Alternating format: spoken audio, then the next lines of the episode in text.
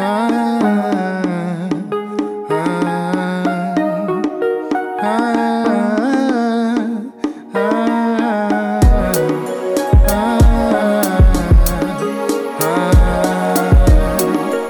tudo bem com você? Meu nome é Thiago Cabral, sou psicólogo e escritor. Oi, meu nome é Bruna e eu sou um cowboy fora da lei. Bem-vindos ao podcast Segurando Vela, o podcast onde você segura uma vela enquanto escuta esse casal falar sobre política disfarçada de cultura pop. E hoje nós vamos falar: será que as pessoas têm direito de não tomar vacina? Será que as pessoas têm direito de portar armas, Bruna Reis? Depende, tem gente aí que é metralhadora de merda. Esses daí a gente não tem como desarmar eles, né? Será que as pessoas são livres para defender o nazismo, obrigar outras a serem ateus? O que que é liberdade, Bruna Reis? Será que eu sou obrigada? Então, mas a pergunta mais importante de o que que é liberdade é o que que eu vou fazer com essa tal liberdade. Meu Deus do céu! Vamos pro próximo quadro aí, que é quadro novo, que vocês vão gostar, que depois dessa, só mudando de assunto. Mas eu tenho o poder, seu padrão não vai me enquadrar. Deixa o meu povo viver. Mas e aí, Thiago? O que que as pessoas fazem quando elas querem falar com esse casal aí modesto? Se você quiser falar com esse casal modesto, lindo e maravilhoso, você pode nos procurar no Instagram ou no Twitter, no arroba. S-E-V-L-A-P-O-D? E se você gosta do nosso trabalho, ajude esse casal maravilhoso a mostrar esse podcast para mais pessoas. Mostra para mais alguém, ajude a espalhar essa luz pelo mundo, a luz dessa vela, ajude a espalhar a luz do conhecimento, né, Bruna Reis? As pessoas precisam alcançar esse podcast. E nós não vamos colocar uma meta, nós vamos deixar uma meta aberta. Quando a gente atingir a meta, nós dobramos a meta. Quando a gente atingir a meta, nós dobramos a meta.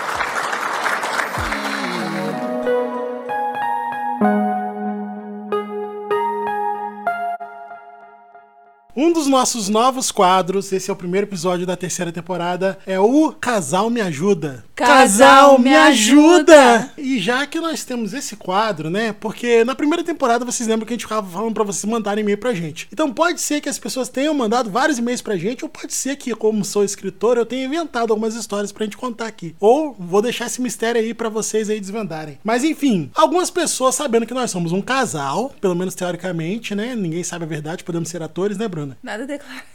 Mas as pessoas veem que nós temos um relacionamento maravilhoso, perfeito e simples. E as pessoas pedem conselhos, né, Bruna? Por e-mail. Qual que é o e-mail que as pessoas podem mandar suas histórias se elas quiserem nossa opinião, Bruna, sobre nossa opinião baseada em nada, né? Mas qual e-mail? É, se você quiser a nossa opinião aí 100% não embasada em nada, a não ser a nossa própria experiência, você pode mandar um e-mail pro podcast segurando vela gmail.com. Podcast segurando vela gmail.com. Então você mandando a sua história para nós, pedindo um conselho, nós faremos aqui uma exposição da sua vida e iremos dar a nossa humilde opinião sobre ela. Claro, né? Nós não vamos dizer quem é você, nós temos que evitar um negocinho chamado processo, né, Bruna? Que nós não temos dinheiro para pagar esse tipo de coisa. Saiba que nós não vamos dizer o seu nome. Mas enfim, vamos ler o primeiro e-mail aqui que a gente selecionou, a primeira cartinha, né, Bruna Reis? É isso aí. O primeiro e-mail que a gente tem é do Fernando e ele diz o seguinte: Me chamo Fernando e sou muito fã de vocês. Não sei se vocês respondem esse tipo de situação. Bom, é, a gente nunca respondeu até agora, né? Mas ele existe a primeira, primeira vez pra tudo na vida. Mas como gostei muito das ideias que vocês dão sobre a vida em casal, queria saber da opinião de vocês. Por conta e risco dele, isso aí, né? Então, mano, né?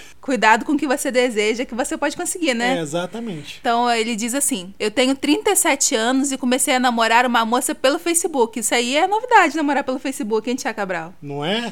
A gente começou a sair e acho que as coisas estão ficando sérias. O problema é que ela tem apenas 20 anos e já tem dois filhos, cada um de um pai diferente. Não trabalha e mal saímos e ela já está falando de mudar para minha casa pois moro sozinho. E eu senti aí uma, uma vibe negativa aí na, na narrativa do cara. já aí, tem um né? juízo de valor já, Tem um né? juízo Por que ele precisou valor. falar que é de dois pais diferentes? Não é? Mas, né? É, o que vocês acham? Mergulho de cabeça nessa paixão quente ou, está, ou estou entrando ou estou entrando, fujo para as montanhas? Bom, é, deu um erro de português aí. Ou, é, ou mergulho ou fujo para as montanhas. O que, que você acha, Thiago? Além de dele já começar com um juízo de valor aí, né? Porque o que, que tem de mais ela ter dois filhos de pais diferentes, né? Ou ela ter dois filhos. As pessoas têm filho. É assim que a humanidade se reproduz desde o início dos tempos. Se ninguém tivesse tido filho, já tinha acabado a humanidade. É, mas eu acho que, tipo assim, na, na cultura brasileira e conservadora cristã tem esse problema, sim. Porque, tipo assim, no meu trabalho lá, sempre que chega uma mulher, assim, que tem mais de um filho, sempre que chega, não, a maioria das vezes, né, das pessoas que eu atendo, não necessariamente mulher, mas elas chegam e falam assim: ah, eu tenho tantos filhos, idade tal, dá os dados, todos do mesmo pai. Entendeu? As pessoas fazem questão de falar isso. É claro que isso é uma coisa assim. Ninguém, ninguém nem precisa saber disso, não tem nada a ver, entendeu? Mas eu acho que isso aqui vem da questão daquela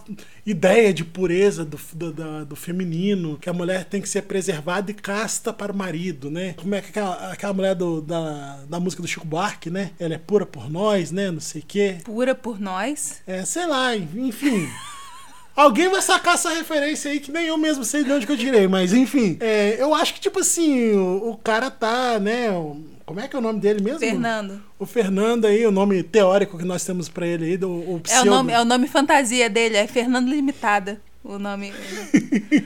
É isso aí, o nome fantasia aí do, do Dito Cujo aí. Eu acho que ele, tipo assim, tem que pensar aí bem o que, que tá acontecendo, entendeu? Eu acho que relacionamento é muito, é muito você tá na mesma, tentar, né? Porque tá na mesma, na linha de pensamento sempre é impossível, né? Porque duas pessoas diferentes vão pensar diferentes por mais semelhantes que elas sejam. Mas, pô, ele tem que ver o que, ele quer, entendeu? Porque ele tá fazendo um, um- juízo de valor ali de uma coisa que eu acho que não, não é legal, então não sei que ideia. Muito provavelmente a ideia de relacionamento que ele tem não é a mesma dessa, dessa pessoa aí, dessa Então, menina. eu acho que a gente tem que fatiar o elefante. Que ele Hum. veio com um problema grande, né? Vamos por partes, como diria o Jack Stripador aí. Primeiro, ela quer morar com você, beleza. Todo mundo que tá num relacionamento, qualquer tipo de relacionamento, amoroso, amizade, menos familiar, porque família a gente não escolhe, né? Não, então, ela tá falando em se mudar e ele já tá preocupado. então. Quer dizer, pode ser um. Mas ela tá falando porque ela tá querendo, né? É, provavelmente. Mas todo mundo que tá em qualquer tipo de relacionamento, menos o familiar, porque a família, né, no geral, família de sangue a gente não escolhe, tá no relacionamento por algum interesse. Ou é físico, ou é intelectual, ou é financeiro, às vezes mais de um tipo de interesse. Então, assim, ela querer se mudar pra sua casa, principalmente considerando que ela tem dois filhos, ele não falou se os filhos moram com ela ou se eles vão junto. Mas pode ser que, por ela ter dois filhos, ela tem pouco tempo pra passar com os filhos, e aí, pra ela dividir o tempo entre os filhos e você, se vocês morassem juntos, talvez ela conseguiria passar mais tempo junto. Existe uma lógica aí que é, ela gosta de você, ela quer passar mais tempo com você. Show. Ele não falou também a situação que ela mora agora, se ela mora sozinha, se ela mora com família, porque pode ser também que, tipo assim, ah, ela mora com a mãe e os filhos. E aí ela tá numa situação ruim na casa dela, então ela tem esse interesse financeiro também nele de morar com ele, pra ela não depender mais financeiramente da mãe. É um ponto. Porque se ela não trabalha, provavelmente.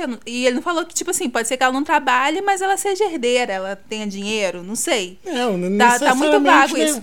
Mas, tipo assim, eu, pessoalmente, eu acho que se você gosta dela, se você tem interesse em ter um relacionamento com ela, você tem que pesar pra você. Porque ela vai vir, show. As crianças vão vir junto. Você tem 37 anos aí, né? Já tem gente de 37 anos que tá prestes a ser avô. Mas se você acha que você tem idade, né, e maturidade pra cuidar dessas crianças junto com ela, ela vai querer que você cuide das crianças junto com ela, porque pode ser uma situação também que as crianças têm pai, os pais cuidam, tá tudo bem. Ela só quer um relacionamento com você e as crianças vão vir porque moram com ela, mas eles têm pai. Ou eles não têm pai. Não sei, tá, ficou muito vago esse meio, entendeu? A gente não consegue entender a situação. Mas eu acho assim que você deve pesar. Qual que é o pior que poderia acontecer. Ela vir trazer as crianças e você não tá preparado, ela só tá interessada no seu dinheiro. Porque se ela tivesse, tipo assim, se o interesse dela fosse só sair da casa da mãe com as crianças, mas você gosta dela, isso seria ruim pra você? Seria ruim pra você em qual situação? Você tem que pensar nisso, né? Com certeza, eu acho que tem que ter aí esse momento de ponderar. Mas é, já fazendo, né? Eu fazendo meu juízo de valor, porque nós estamos aí pra jogar, falar mal dos outros é muito bom. Eu, eu senti, tipo assim, no texto, Fernando. Infelizmente, seu texto, pode ser que não seja realidade, né? Mas eu senti assim, já, tipo assim, você já sabe o que, que você quer e qual que é o peso do, do, do valor da coisa aí, que, da decisão que você tá tomando, entendeu? Só que eu senti a coisa muito carregada, assim, de um moralismo, sei lá, de, um, de uma predisposição a já não querer a menina com os filhos, se for o caso, não sei. Porque ele fala que paixão quente ou fujo pras montanhas, paixão quente, então quer dizer, será que ele tá.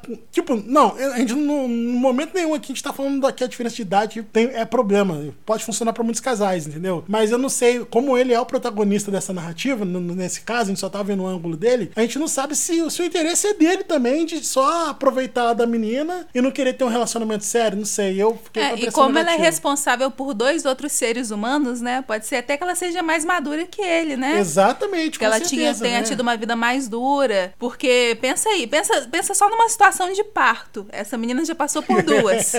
então, ela já viveu mais do que muita gente aí que nunca vai passar por isso, né? Então, acho que tem que ser pesado. E, tipo assim, é, os dados que ele tá colocando aí na, no e-mail, né? Que ela não trabalhar ou ela ter filho, não influencia a decisão. Se ele tá com receio dela vir, eu acho que por eles serem adultos, ele pode conversar isso direto com ela e falar assim: olha, eu acho que é muito pouco tempo. Pode ser isso também. Ah, nosso relacionamento tem pouco tempo, eu não te conheço muito bem. Eu não me sentiria bem de você estar dentro da minha casa agora. Eu acho que o princípio do relacionamento é conversar, né? Eu li um textinho, daqueles textinhos motivacionais esses dias aí no. Acho que foi no Twitter. Tinha uma escola lá nos Estados Unidos, né? Que pros adolescentes eles passavam uma tarefa de casa, que era o seguinte: conversar com X pessoas lá, agora não me lembro quantas. Tanto pessoas que tão- estão casadas há muitos anos, quanto pessoas que se divorciaram. Se o amor é suficiente. E aí, 100% dos adolescentes voltaram com o ensinamento que é o seguinte: quando eles perguntam pra uma pessoa que tá casada há 20 anos se o amor é suficiente pra segurar o casamento, ou quando eles perguntam pra uma pessoa que se divorciou se o amor é suficiente pra segurar o casamento, todos os dois respondem que não, não é o suficiente. Porque as pessoas elas não ficam juntas nem se separam só pelo amor. As pessoas que ficam juntas, elas escolhem aceitar as diferenças, elas escolhem conversar, elas escolhem resolver. E as pessoas que se separam, elas escolhem deixar tudo pra trás e ir embora. Então é muito mais sobre escolha do que sobre amor, só o amor. O, o amor você pode amar quem você quiser, isso não quer dizer nada, porque se você não estiver disposto a fazer diferença, não vai durar o relacionamento do mesmo jeito, né? Isso aí, Bruna Reis. Nossa, mandou, falou bonito pra caramba, hein, Bruna? Nossa,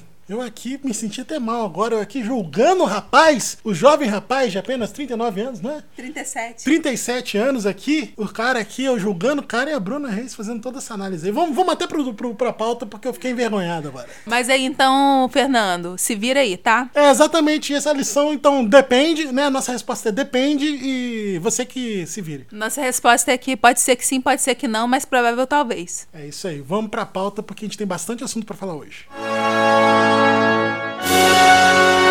Artigo 5 da Constituição Brasileira de 1988, inciso 2, ou segundo, não sei.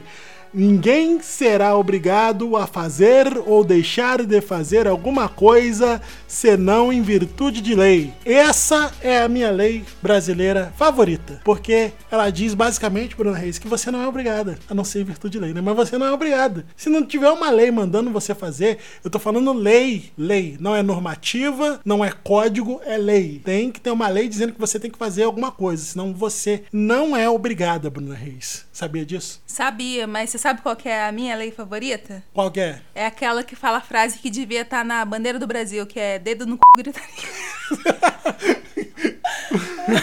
É, essa aí eu acho que não tá escrito em nenhum lugar, não, hein? É uma lei informal aí, bem claro aí, né? Se não tá na lei, Você não tem tá que na fazer. lei, você não tem que fazer. Você não tem que fazer. O Não tem Código que de fazer. Trânsito é uma lei, sabia? Sim, o Código de Trânsito é uma lei, Não, é. o Código de Trânsito é um código. Ele não é uma lei. Ah. Só que se você não cumprir ele, você não comete o crime. Você comete, tipo, uma infração, Infração. administrativa. Ah. É um negócio diferente, mas... Mas é, mas é o mesmo efeito, né? Não, você tem a possibilidade de não cumprir. A, a lei, você não tem possibilidade de não cumprir. é, Você pode ser Não, processado a lei você tem possibilidade de não cumprir, mas se você não cumprir, eles te prendem, né? Não é isso? Sim, é. a- o código você não, te- você não é preso. Se você infringiu o código, você não é preso. A, a questão da infração do código é administrativa. Você paga uma multa, você perde ponto na carteira, entendeu? Só em virtude de lei. Nota da edição. Existe sim os crimes de trânsito, tá? Que as pessoas podem cometer e ter que responder criminalmente por eles, ok? Só pra ficar aí explícito. É, tá bom.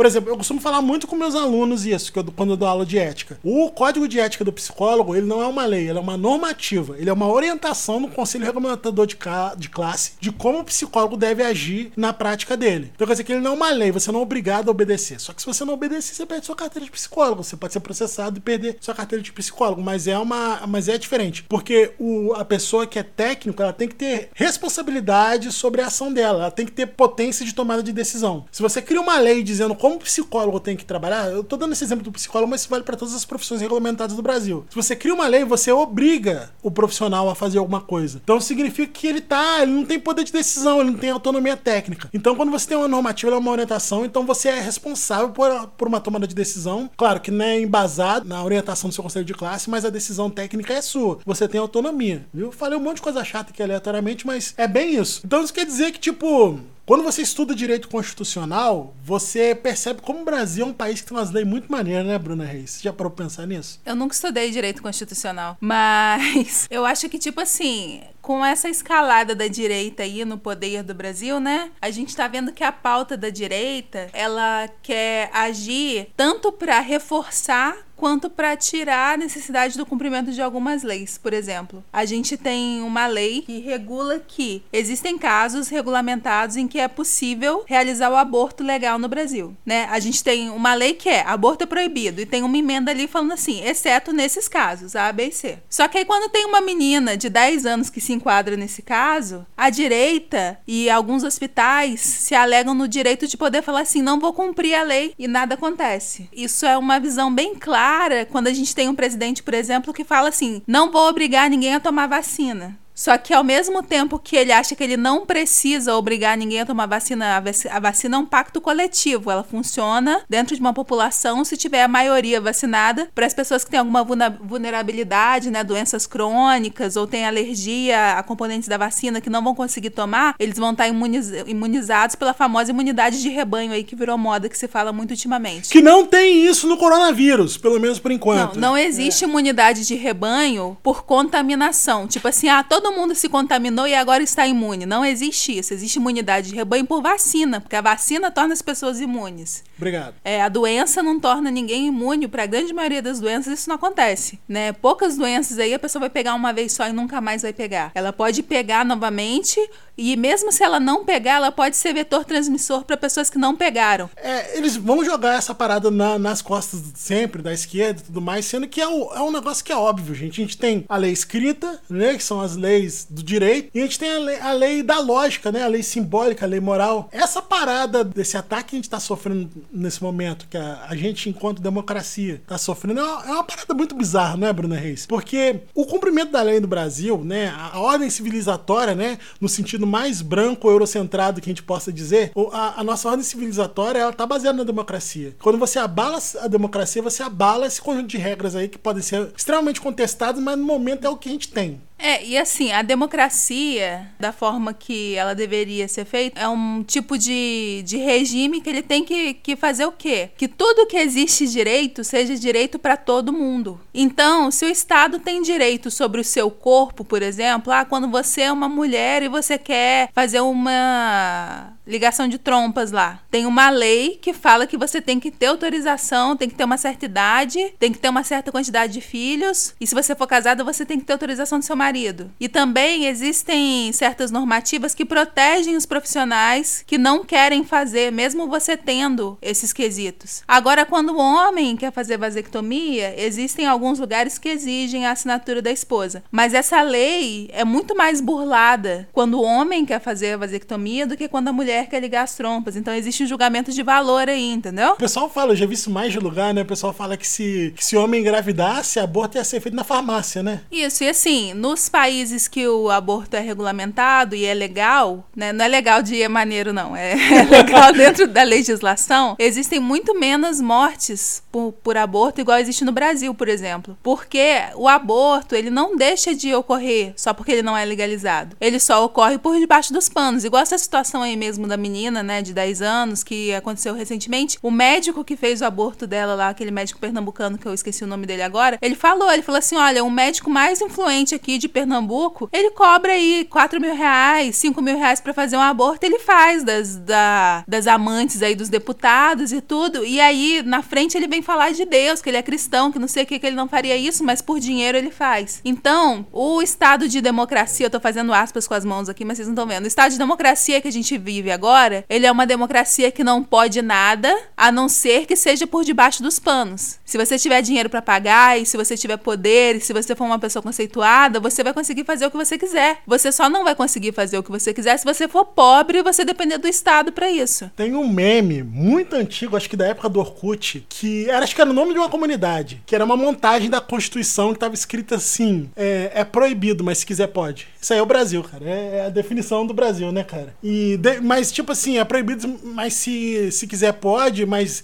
dentro de uma determinada classe social, dentro de uma determinada cor de pele, dentro de um determinado gênero, né? É proibido, mas se quiser pode. Mas pra uns é proibido mesmo, né? Não tem conversa, né? É, e assim, as coisas elas são demonizadas também de várias formas, né? Por exemplo, a gente vive num estado que é um estado laico. A religião não deveria entrar em julgamento de valor para estado de forma nenhuma, porque independente da sua religião, o estado tem que te tratar da mesma forma. Só que a realidade que acontece não é essa. A gente tem uma bancada evangélica gigante, e aí quando a gente tem um ataque à igreja ou quando a gente tem uma necessidade aí, um pedido de de abolir os impostos e perdoar as dívidas das igrejas, beleza. Mas quando a gente tem terreiro de candomblé, de umbanda invadido, queimado, gente espancada por causa de sexualidade, por causa de religião, esse tipo de pessoa que se que se manifesta para perdoar a dívida de um bilhão da igreja não faz nada. Quando a pastora mata o marido, ela é uma pessoa sem caráter. Quando uma pessoa de outra religião comete um assassinato, é porque a religião é do demônio. Então, é um, é um juízo de valor, assim, que é dentro de uma lógica que, ah, eu sou cristão também, então os cristãos são bons. Essa pessoa é uma maçã podre. Agora, da Umbanda, todo mundo que é da Umbanda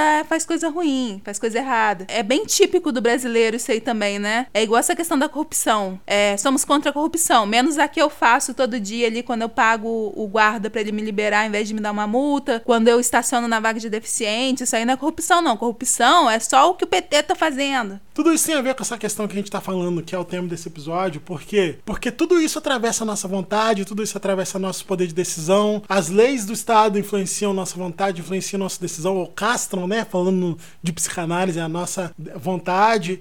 E a gente tem também, além de tudo isso, né, além de toda essa questão moral, né, que muitas das vezes atravessa a lei também e atravessa a gente, a gente ainda tem uma outra, uma outra situação ainda que é neurológica, Bruna Reis, você sabia disso? Não, não sabia não. Tem uma galera aí da época da, da, da, da área da neurologia que tá falando que o livre-arbítrio não existe. Né? Na década aí de 80 aí, eles fizeram uns experimentos aí e descobriram que a gente, principalmente quando se fala de coordenação motora, a gente tem um impulso de se mover antes de tomar consciência de que a gente decidiu se mover. E quando a gente toma uma decisão, geralmente a nossa consciência age primeiro antes de tomar a decisão e a nossa consciência depois inventa uma historinha para justificar por que, que a gente tomou aquela decisão e a gente não toma a decisão de forma consciente. Aí que é pra bagunçar a cabeça de estar aqui e estar ouvindo de uma vez, né? Que aqui você sai a cabeça destruída, não sai a cabeça arrumada não, né, Bruna Reis? Então quer dizer que tem gente literalmente fazendo merda aí sem perceber. Exatamente. Voltando à situação da vacina, né, gente? A gente tá falando de, de três tipos de leis até agora, né? A gente falou da lei escrita, da lei moral e a, e a gente falou da questão neurológica e ainda tem a situação da lógica ainda. Porque, por exemplo, tem muita gente aí falando que, ah, eu não tenho, não sou obrigado, não tem lei que me obriga a tomar vacina, no caso das pessoas adultas, né? Porque criança tem sim. Mas na verdade, para adulto tem também, tá? A PEC que foi assinada, ela falou que inclusive se tivesse que vacinar arbitrariamente as pessoas, as pessoas seriam obrigadas a ser vacinadas. Ah, não sabia disso. Mas a questão é que deveria ser uma questão de lógica, né? A pessoa que tá falando que ela não quer usar máscara ou que ela não vai tomar vacina porque ela quer o direito de liberdade dela, é igual a pessoa que fala assim: eu quero ter o meu direito de dirigir na contramão na, na Dutra, sei lá. É uma coisa que beleza, cara, a pessoa tem que ter liberdade de decidir sobre a própria vida? Tem. Se ela vai se colocar em risco, beleza, ela quer se colocar em risco, a vida é dela, ela, desde que ela esteja num estado mental de consciência padrão aí, desde que ela seja é, responsável por, pelas coisas que ela tá fazendo naquele momento, o problema é dela. Mas você não tem o direito de colocar outras pessoas em risco, né, Bruna Reis? É isso aí. Infelizmente, né? Talvez as pessoas achem que o Brasil vai se tornar comunista, porque toda vez que a esquerda fala alguma coisa, ela fala de bem coletivo, né? E tem certas coisas que são muito simples que são pro bem coletivo. Por exemplo, quando você tá usando máscara, você não tá só se protegendo. Você tá protegendo todas as pessoas que estão à sua volta, que você poderia não só estar tá passando, quanto pegando e passando para a pessoa que vai andar no mesmo elevador que você, que vai encostar na mesma barra do ônibus, que vai pegar depois a mesma nota de real que você pagou no caixa. Então, você está se protegendo e protegendo outras pessoas. É a mesma questão da vacina e é a mesma questão quando você fala, por exemplo, de renda básica universal. Então, quer dizer, ah, porque eu tô pagando imposto, porque não investe em segurança, tá, mas quando você faz renda básica universal, você vai estar tá investindo em segurança, porque a segurança vai melhorar porque as pessoas têm poder aquisitivo e a criminalidade vai cair. Isso é uma matemática básica. E as pessoas não veem isso, elas só veem, tipo assim, como se o dinheiro estivesse saindo diretamente do bolso delas pro, pro Bolsa Família, pro Renda Brasil. Só que a realidade não é essa. O Renda Brasil só a partir de 2022, né? Não é pra falar, não fala pra mim de Renda Família até 2022. Porque a gente vai mudar o nome. É isso que nós vamos fazer, nós vamos mudar o nome.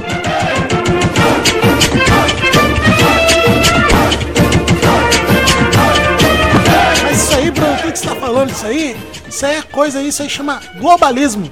Isso aí é o governo único do anticristo que vai dominar o mundo e vai juntar todos os países e vai ser uma moeda só e vai acabar com todas as religiões. Então, no Foro de São Paulo, eles falaram o seguinte.